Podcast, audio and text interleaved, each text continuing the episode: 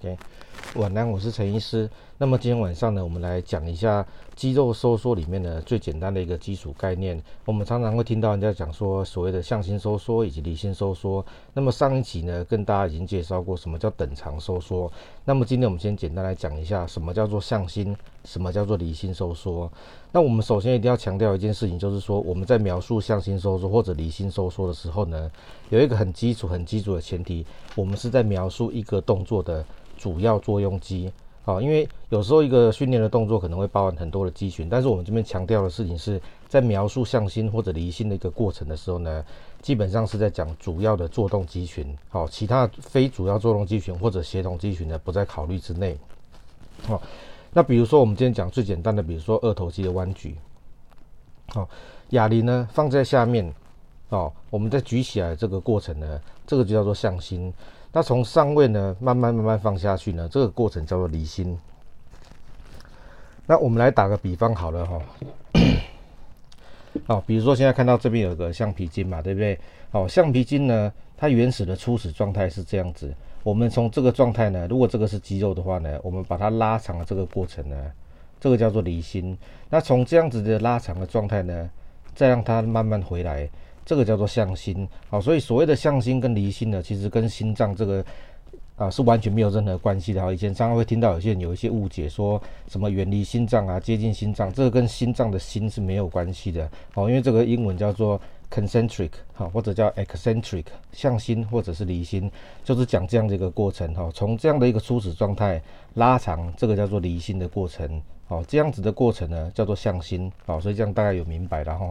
那其实向心跟离心来讲呢，其实身体都需要耗费能量的，好，但是呢，两个的特性不太一样。如果我们讲说对于神经系统的一个征兆呢，其实向心的需求是比较大的，离心的需求呢是比较小的。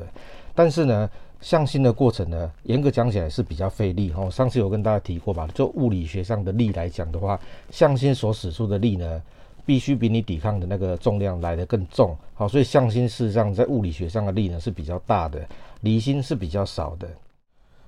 那这边陈医师要特别说明一下呢，就是大家常常可以看到，就是在画面上这一张图哦，都是讲说 velocity，就是讲速度哦。另外一个是讲说 force 哦。大家可以看到这种图的时候，常常都会有个误解，就是说，哎，陈医师你这样讲不对啊。离心的时候呢，承受的力明明就比较大，因为这个图都长这样子嘛。哦，那但是我这边要特别理清一下，就是说，呃，这个是这个图啊，呃，不要有误解然后。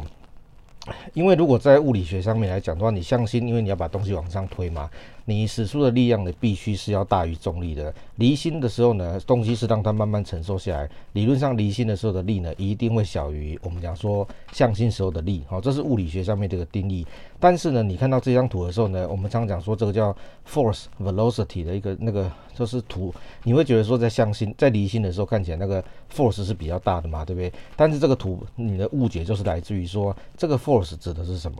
指的是我们讲说对肌肉的张力，因为你肌肉是在肌肉是有所谓的 sliding theory，就是讲滑动理论嘛。你慢慢在拉开的时候呢，其实肌肉的承受的张力呢，会比你在重叠比较大的时候呢，承受的张力要来得大。好，所以我们常常讲说，为什么离心收缩，大家强调训练的时候要着重在离心收缩的原因，是因为离心收缩呢，对于肌肉的肌纤维的破坏比较大。哦，因为而且它是在处于比较重叠比较大。慢慢变得重叠比较小的一个过程，它比较难使出一个力量，所以我们讲说那个 force 呢，这个图形的 force 指的是什么？是对于肌肉的张力，好，不是我们物理学上面所讲的力，好，这个是需要区分清楚哦。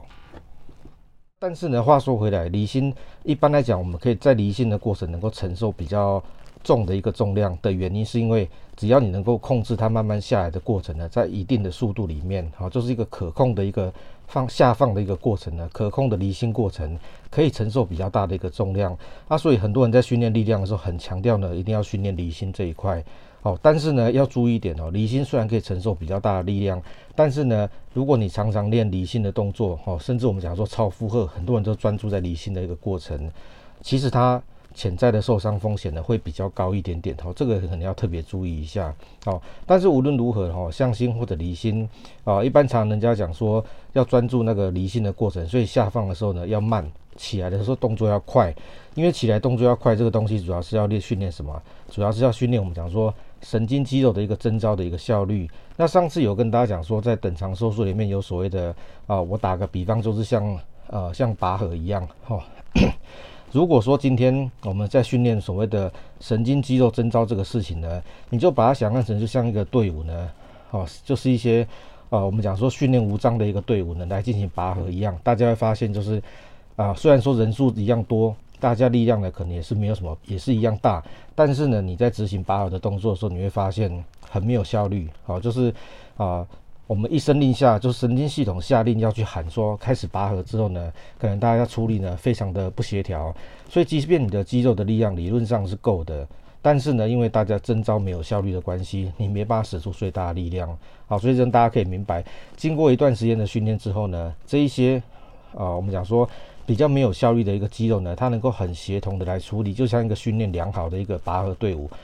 神经系统一声令下喊说开始拉，它就大家一起用力拉，你就能够使出最大一个力量。所以你可以在肌肉呢没有增大的情况下呢，好、哦，那能够使出一个最大的力量，比原来你还没有训练的状态呢要很明显的进步。最主要的原因就在这里。但是大家可以理解到嘛，就是说，假设你今天就是八个人在练习拔河，你不管练得再怎么有效率，练得再怎么样的一个好。